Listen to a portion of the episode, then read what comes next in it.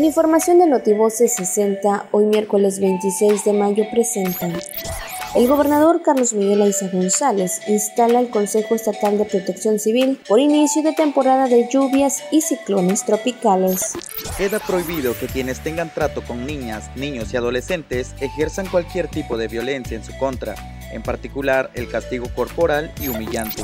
La mañana de este miércoles, México recibió 585 mil vacunas envasadas contra COVID-19 de la farmacéutica Pfizer. Se prevé que la circulación del sistema anticiclónico mantenga la afluencia de aire cálido y húmedo hacia la península de Yucatán. Además se presentarán temperaturas muy calurosas. En un día como hoy, 26 de mayo, se declara la biosfera de Calakmul.